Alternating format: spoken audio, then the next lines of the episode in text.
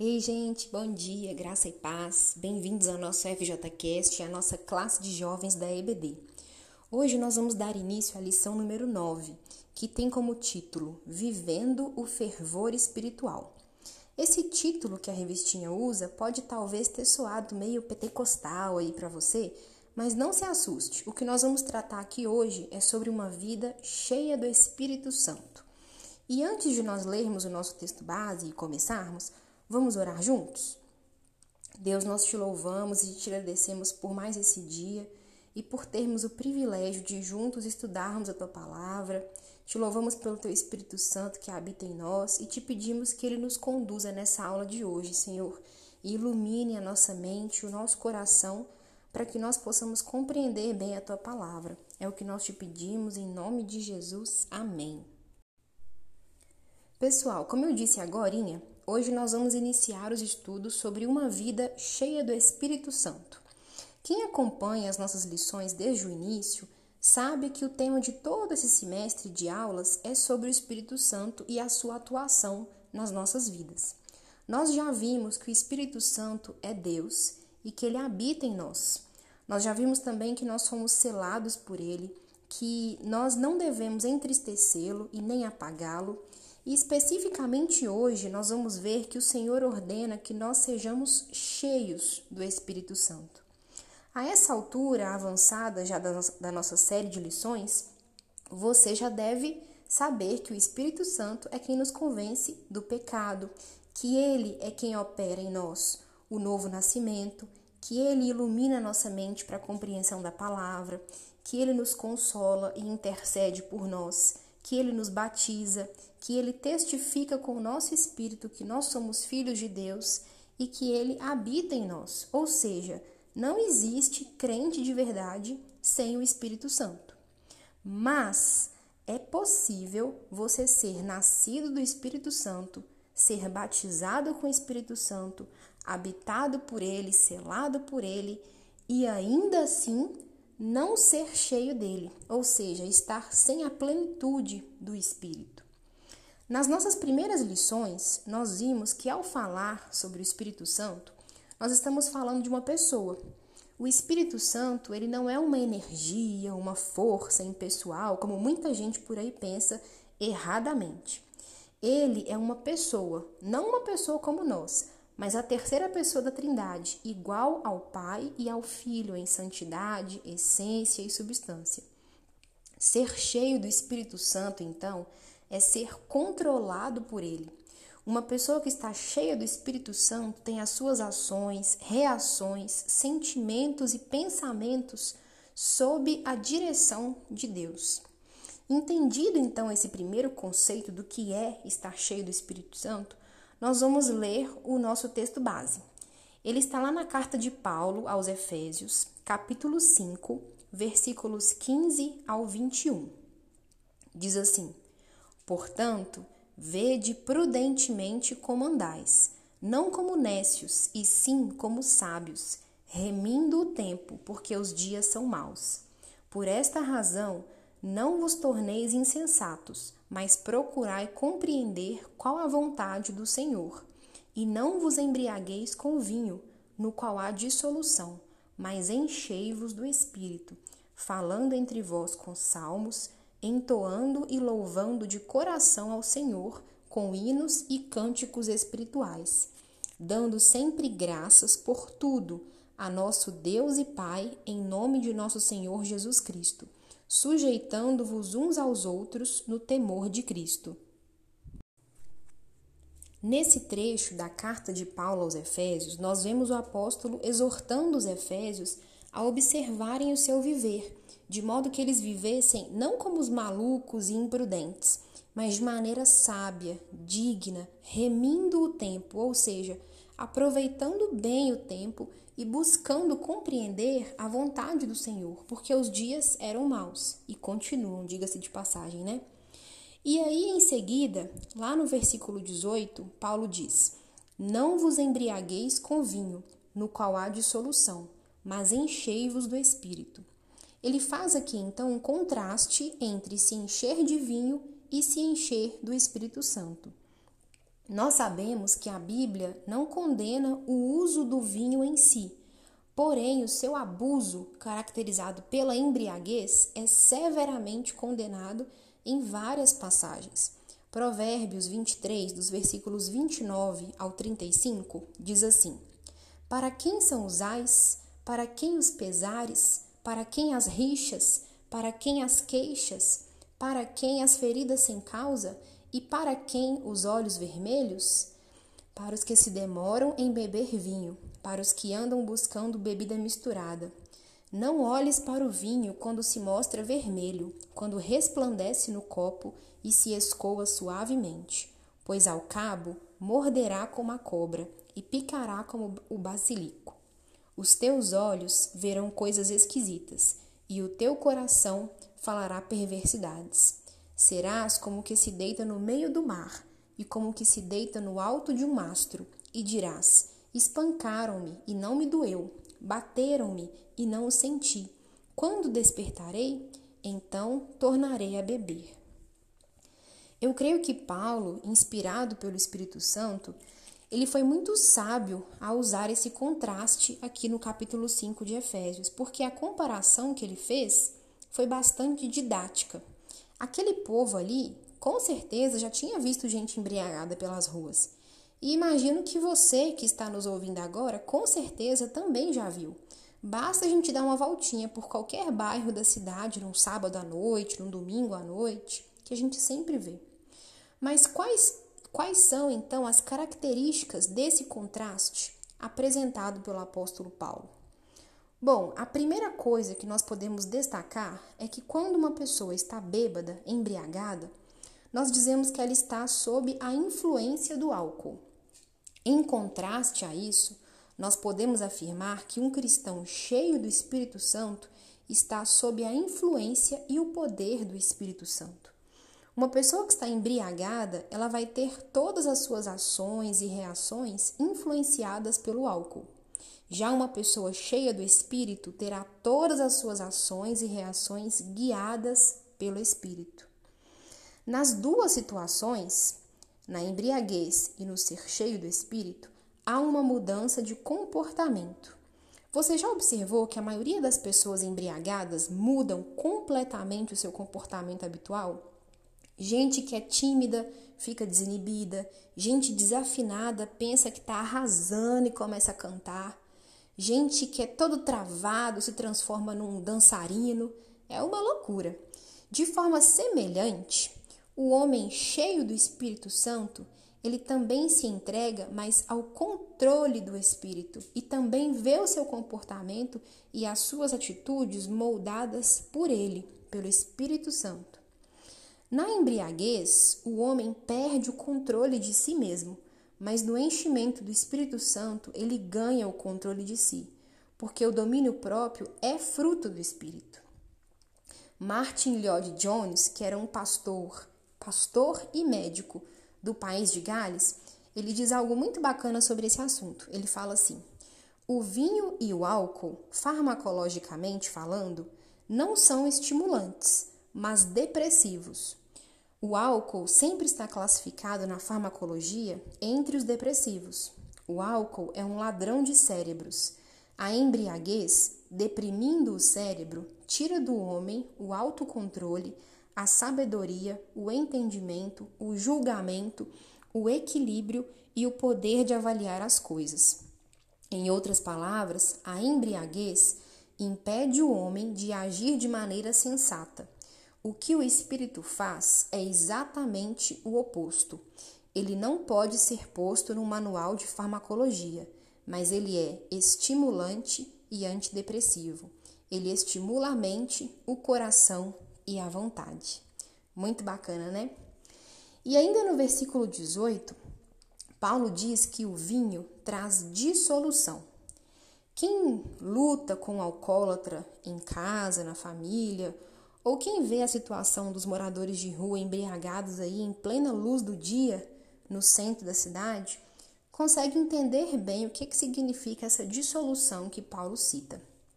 A gente sabe que a embriaguez traz consigo vergonha, brigas, separação, pobreza. lágrimas, doenças. Por outro lado, o resultado da plenitude do Espírito Santo é totalmente oposto. A plenitude do Espírito em nós, ela nos enobrece, ela nos torna cada dia mais parecidos com Jesus. E o último ponto que nós vamos destacar aqui ainda no versículo 18 é sobre o fato de que ser cheio do Espírito Santo é um mandamento. Se vocês observarem bem, o verbo enchei-vos está no modo imperativo. E você que não matou as suas aulas de português sabe que os verbos no modo imperativo, eles denotam ordem ou mandamento. Ou seja, se encher do Espírito Santo não é uma opção, é um mandamento de Deus. Não é opcional, é obrigatório. Então, não se encher do Espírito Santo é pecado. O pastor Billy Graham, ele conta em uma de suas pregações que certa vez um dos diáconos da igreja em que ele era pastor, lá nos Estados Unidos, chegou para ele e disse: Olha, pastor, o senhor tem que disciplinar o diácono Fulano, porque ele está vivendo na embriaguez. Então o pastor Billy Graham disse que olhou bem para ele e falou assim: É claro, irmão, pode deixar que eu vou discipliná-lo, mas traz junto com ele também todos os outros diáconos que não estão cheios do Espírito Santo, porque eles estão no mesmo barco e também carecem de disciplina. Assim como esse diácono que foi lá no pastor, né, dedurar o outro, nós também temos a tendência de ver com maus olhos apenas a embriaguez e não a falta da plenitude do Espírito a ordem de sermos cheios do Espírito Santo, ela é para todos os cristãos, em qualquer época e em qualquer lugar, sem exceções. Então, se nós recebemos a ordem de ser cheios do Espírito, nós estamos pecando se nós não o formos. O verbo enchei-vos, além de estar no modo imperativo, ele também está no plural. Isso significa que essa ordem ela é endereçada à totalidade dos cristãos. A plenitude do Espírito Santo não é privilégio de um grupinho na igreja, ou só dos pastores, ou só dos líderes. Não, ela é para todos. Nós vimos na lição sobre o derramamento do Espírito Santo, há alguns meses atrás, que o profeta Joel, ao anunciar a promessa desse derramar, ele incluiu homens, mulheres, jovens, velhos, ricos, pobres. Então, se encher do Espírito Santo é uma ordenança para absolutamente todos. O verbo enchei-vos, ele também está na voz passiva, ou seja, ninguém pode encher a si mesmo ou encher o outro com o Espírito Santo. Não tem esse negócio de soprar no irmão para ele se encher do Espírito Santo, não, gente. Isso é obra do próprio Espírito em nós. Mas é necessário que nós deixemos o Espírito Santo nos encher, que nós nos entreguemos, né, que entreguemos a nossa vida e o nosso coração a Ele sem reservas, para que Ele nos encha. Quanto mais nós nos entregamos, quanto mais nós entregamos as nossas vidas no controle dele, mais cheios dele nós nos tornamos.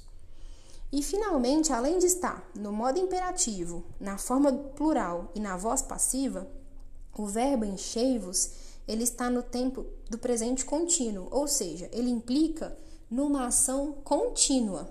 Se encher do Espírito Santo não é então algo que acontece uma vez na sua vida e pronto. Não, ser cheio do Espírito Santo é um grande privilégio que deve ser continuamente buscado todos os dias das nossas vidas. Prosseguindo então nos versículos seguintes, Paulo nos diz assim: versículo 19: Falando entre vós com salmos, entoando e louvando de coração ao Senhor com hinos e cânticos espirituais, dando sempre graças por tudo a nosso Deus e Pai, em nome de nosso Senhor Jesus Cristo, sujeitando-vos uns aos outros no temor de Cristo. Nesses versículos, Paulo apresenta para nós os resultados de estar cheio do Espírito Santo. Diferente de uma vida dissoluta, produzida pela embriaguez do vinho, a vida cheia do Espírito é marcada pela alegria espiritual. É uma vida de contentamento que se expressa pelo louvor, pela gratidão e pela submissão. No verso 19, Paulo diz assim: falando entre vós com salmos. Os salmos são parte da revelação bíblica, é uma espécie de inário mesmo, inspirado por Deus para que o povo pudesse usar em suas celebrações. Falar em salmos é utilizar a linguagem adoradora dos salmos nas conversas entre os irmãos. São lábios que honram ao Senhor. Isso diz respeito à qualidade do que sai da nossa boca nas nossas conversas. Lembram? A boca fala do que o coração está cheio.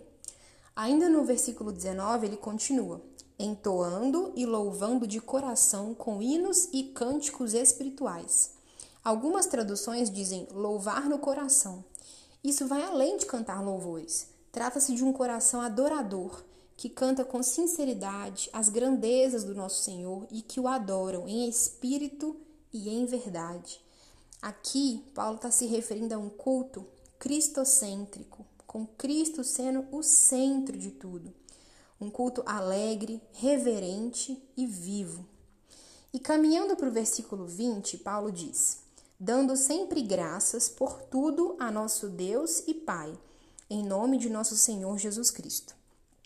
Alguém cheio do Espírito Santo tem um coração agradecido não vive por aí murmurando e sabe ser grato em toda e em qualquer situação.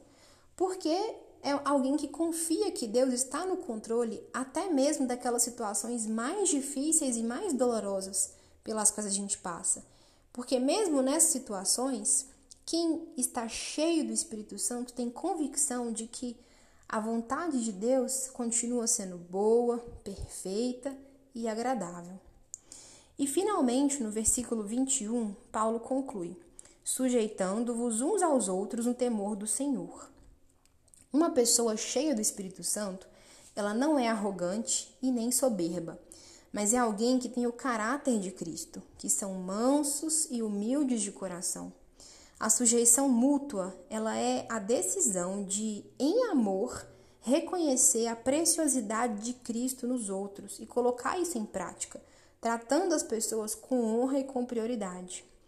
Se você continuar os versos seguintes desse capítulo 5 até o final do capítulo 5 e início do capítulo 6, você vai ver que Paulo vai falar sobre a submissão mútua em diversos tipos de relacionamento. Nós já tratamos sobre, especificamente sobre isso em outras lições, mas ele vai falar sobre a submissão mútua no casamento, entre marido e mulher, entre pais e filhos, entre patrões e empregados. E muita gente pega esses trechos sobre submissão de forma desconexa e fala um monte de abobrinha por aí.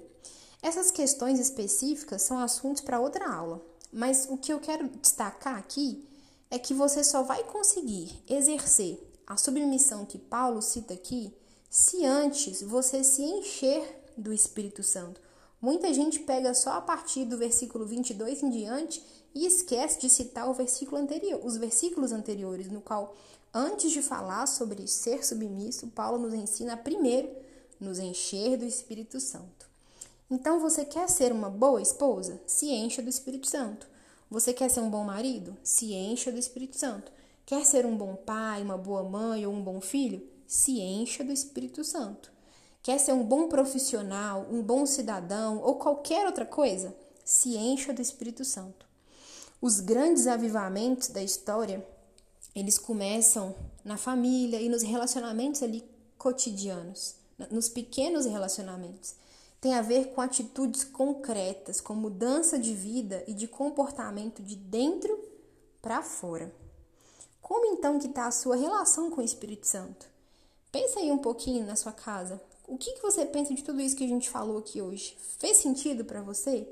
E que resposta que você vai dar para isso, a esse a essa ordenança que o Senhor nos faz sobre nos encher do Espírito Santo? Que o Senhor coloque nos nossos corações esse desejo de buscar nele uma vida cheia do Espírito Santo e que ele nos leve a uma reflexão profunda sobre como como que está a nossa vida espiritual, nossa vida familiar, profissional, comunitária e que essa reflexão resulte em arrependimento e em atitude para a glória de Deus e para o bem da nossa alma também. Amém? Por hoje, então, pessoal, a nossa aula termina aqui.